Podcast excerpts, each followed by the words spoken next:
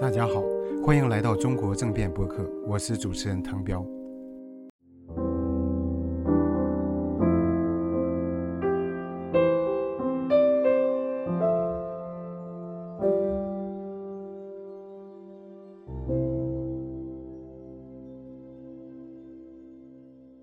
嗯，我是七七届，也就是恢复高文化革命结束、恢复高考的第一代大学生，但实际上上大学是已已经到已经到了一九七八年了。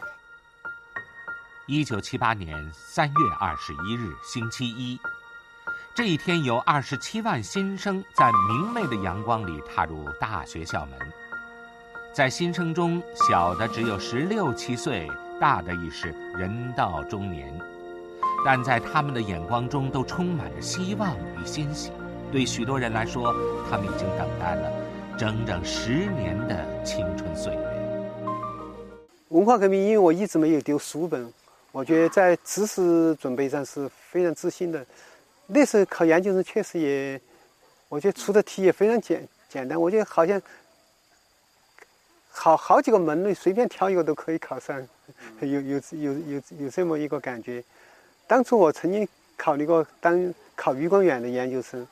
如果考余光远的研究生，走的道路就是像周道周周道这种道路了，因为觉得实际上跟中国的政治更更近一些，也有有有一定的可能去参与到中国的现实的政治变革里面去，有有这种想法。最后没有做呢，我觉得自己学学了那么多哲哲学知识，我觉得中国的根本变革除了这种政策层面上的。改变策略上的战略目标上的改变以外，我当初最在乎的是中国根本思想上的变化。因为我自己文化革命后期看了大量书，对马马克思列宁主义对中国的危害，我觉得是也想想的比较深根比较透。我觉得马克思主义真是一个害人不浅的东西。我为中国人最重要的、最根本的问题、最深刻的问题是要抛弃中国那套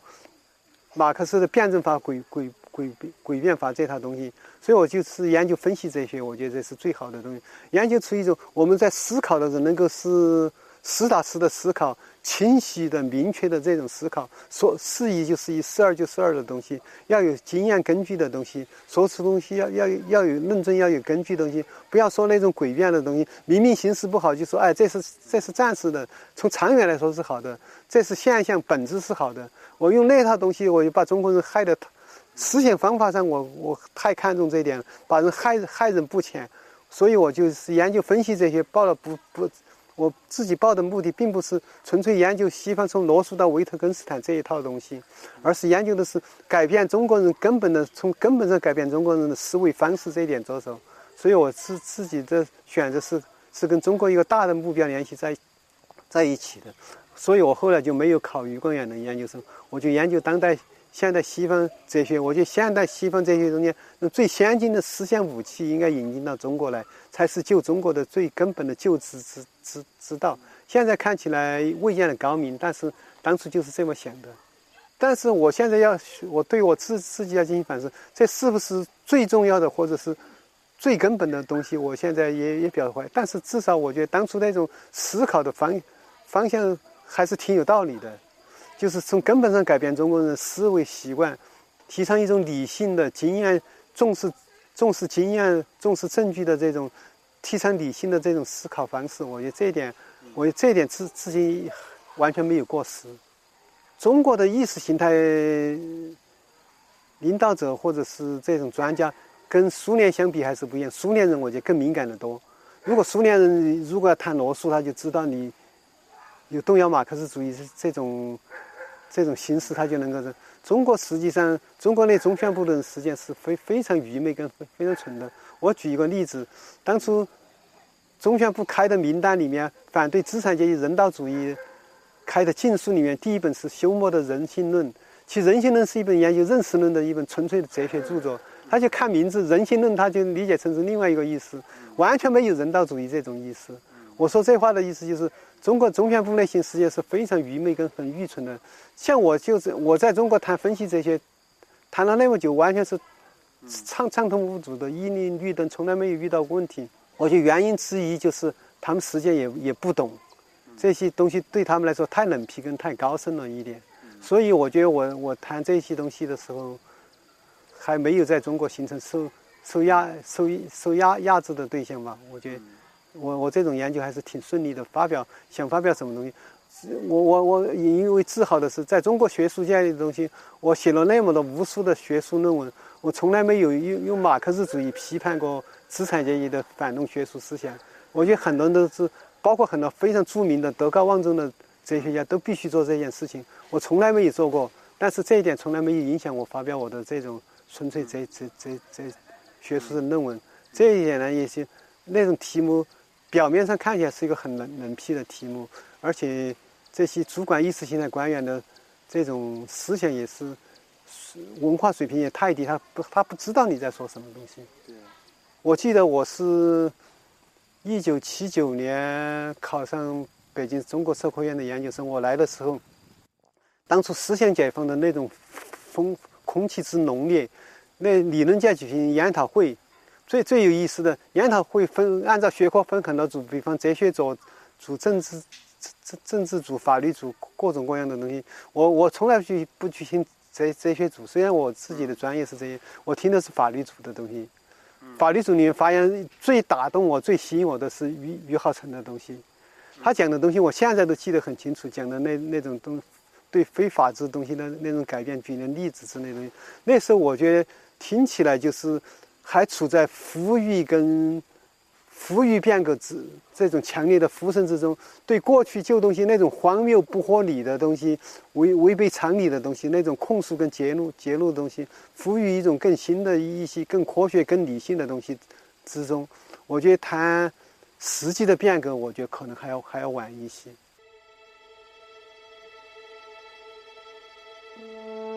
此时，在北京北郊，中央党校内部刊物《理论动态》的编辑们。正在酝酿一篇叫“实践是检验真理的唯一标准”的文章。文章提出了观点与两个凡是截然相反的理论命题。与此同时，南京大学教师胡福明把自己写的《实践是检验真理的标准》一文寄给了《光明日报》。两股思考的力量聚合在了一起。我最大的分水岭有两件。第一件事情是，中共中央通过了关于。建国以来若干历史问题的决议，那时候党内有四千名高级干部参加这种讨论。当初我们对这种事情，我也知道一点是那种原因，因为这毕竟是实践是检验真理的标准，是涉涉及到一个哲学哲学命题。而我们我我是中国社会科学院哲学所的研究生，我们研究生中很多导师就是参与了上层这这这些东西的，比方我们新本师。他他自己就参与了这种，还有很很一些别的导导师，所以我们对当初中中央内部的一些情况，我们作为学生这一辈来说，我们虽然了解的是比较多，跟信信息是比较灵灵通的。当初我觉得中国面临一个最大的问题，就是对毛泽东是采取严厉批判、根本否定，还是采取一种批复的跟辩护的态度？在这个问题，最后是邓小平的辩护的态度占了上风了。而且这一步并不是注定邓小平要占上风，实际上也争论的非常之大，就就是指那种平衡，实际上多多便宜多加一点力就会打破。邓小平最后他有一种考虑，觉得不保毛泽东的话，就就等于是共产党跟统治地位会会受到危害。他把这个道理跟共产党内部把把它讲讲透了的后，最后他的意见占了上风。这占上风，实际上。邓小平也就是一念之差，他稍微同意这么一点，因为比方像我我们那些导师，就是参与高层机要的人回来跟我们讲，到了这种地步，就在在讨论这关于若干历史问题决议的时候，说那些很多老老军人就在那里骂骂的话挺厉害的，就就说毛毛泽东这个人做那么多丧尽天良的坏事，现在嘴巴一撇就没事了，那怎么行？就是党内实际上是党内军内。跟人民中间那种要求彻底根本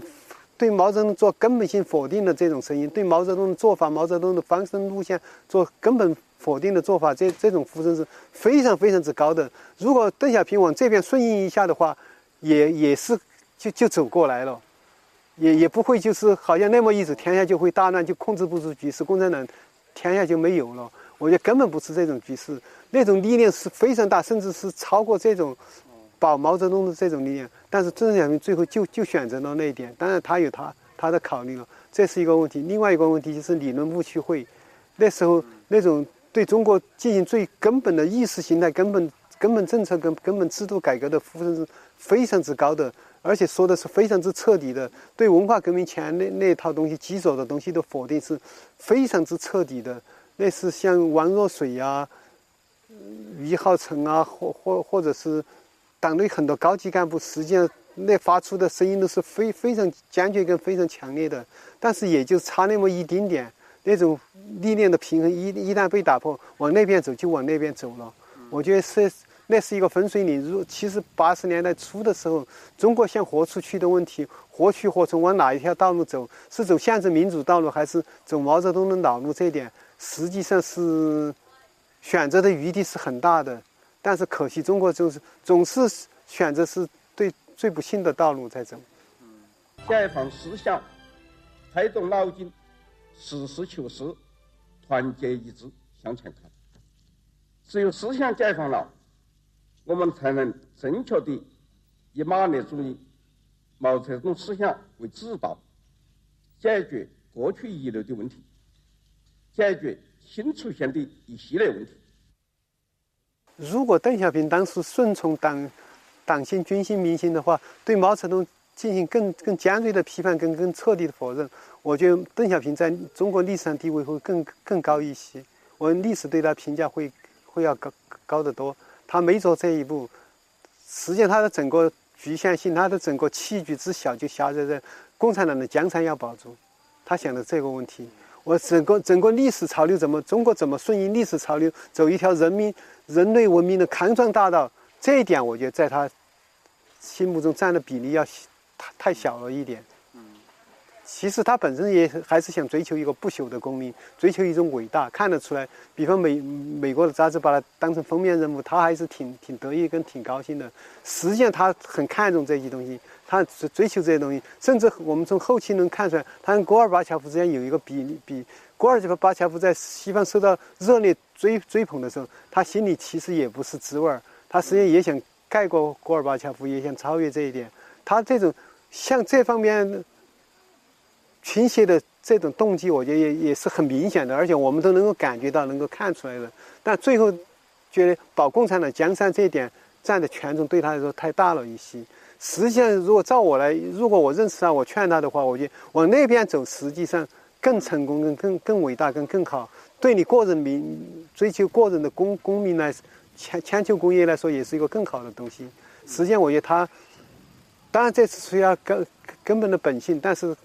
他在计算这种利害得失的时候，我觉得也没有看到一些最本质跟更更重要的力量。邓小平他是一个实本质上是一个实用主义者，他对中国改革开放，他肯定不是像我们想象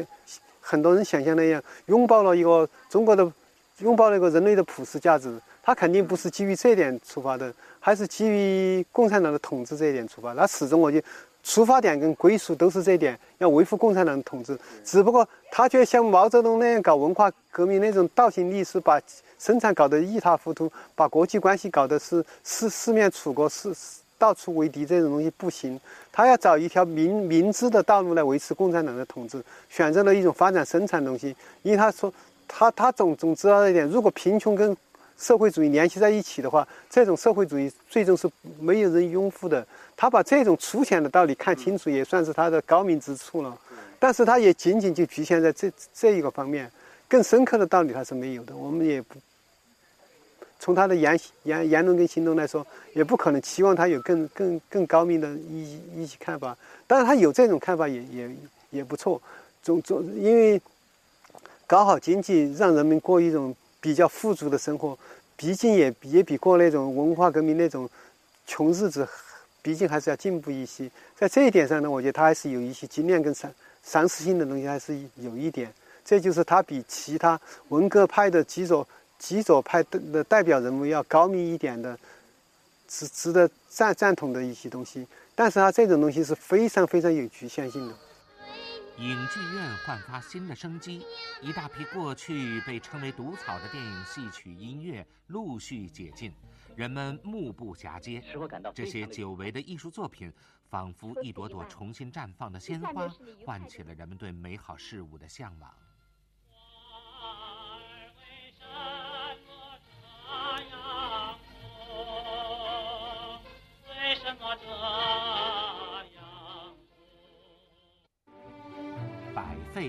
新，人们建设社会主义的热情重新高涨。从1976年10月开始，逐渐恢复元气的中国进入了新一轮的建设当中。在人们眼中，一切都刚刚开始，一切都重新美好起来。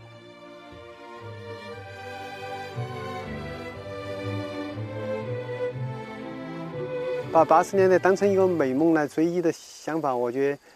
首先我想回想说的是，它是有有道理的。那确实是一个充满了希望的、充满了启蒙精神的、充满了理性精神的时代。嗯，特别是充满了希望。我我觉得这样说的话，要要要歌颂那个时代，用这个时代跟现在的这种压压抑人心的时代相做一个对比的话，我觉得是。是完全有道理的。当初人们确实是思想上是比较无所禁忌跟无所畏惧的，但是这一点我觉得有两个理由：当初的思想解放实际上是相当之有限的。就算不是受当受不算是受当当局的直接打击的话，我也可以这么说吧。八十年代的中国的思想里，思想导致中国思想发展的最高水平东西，可能我觉得应该可以算是李泽厚的东西。李泽厚的东西，实际上从某种意义上是一个半解放式式的人物。他实际上他的整个出发点基本还是马克思主义的东西，只不过他他用一些西方新的时髦东西来补充进来，他想搞成一个更加人性化的、更加有道理的、更加理、更加讲讲道理的马克思主义的东西，更加适应现代社会的这种人的尊尊严式的东西。所以我想说的东西，实际上是什么意思呢？我想说的是，当初中国社会的。中国社会的、中国知识界的、中国理论界的整体水平就那么高，所以大家感到自由跟感到没有受压制，就是他没有，他本身就没有，他最最高的水平就是李泽厚的东西，李泽厚的东西马克思主义加一点西方的皮亚杰的东西，在这种情况下，真正是厉害的东西一冒头，那那那还是不行。比方魏晋生提五五个现代化，那那马那马上就不行了。我觉得这种东西真正要衡量中国当初思想是不是很自由，是不是真正解放的，是不是真正启蒙占了上风东西，应该看魏晋生的东西，他的他的命运跟下场，我觉得这最说明问题。但人们现在往往忘记这一点，大家觉得好像是可以为所欲为、畅所欲言。问题是你的为所欲为、畅所欲言，说的东西本身就是在跟党的东西。党的意识形态并不是非常冲突的情况下，就让你说你也只说到这个水平，所以你感到八十年代是没有受压制，没有受压制是你你想不出应该受压制的话。我这一点一般人也也没看到，所以我觉得现在评价八十年代，我觉得确实是一个不可追忆的美美梦。这个道理基本基本基调，我觉得还是成成立的。但是问题就出在两点，一点是忘记了那种压制的东西，清理精神污染跟。反对资产阶级自由化的东西，就运动一个接一个，这这种东西不谈。另外一个就是大家的整体水平本身就是有限的，给了你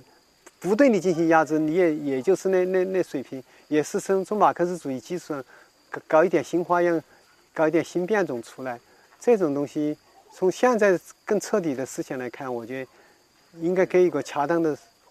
恰当的评价，我觉得才。才说得过去，因为中国处在一个封闭的环境里面，他不知道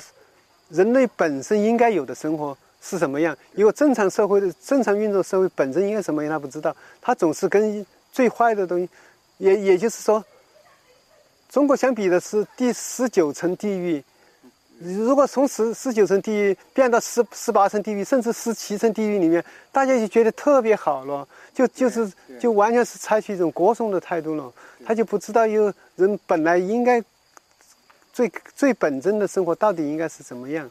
我觉得现在对八十年代的歌颂也也就出于这种意思。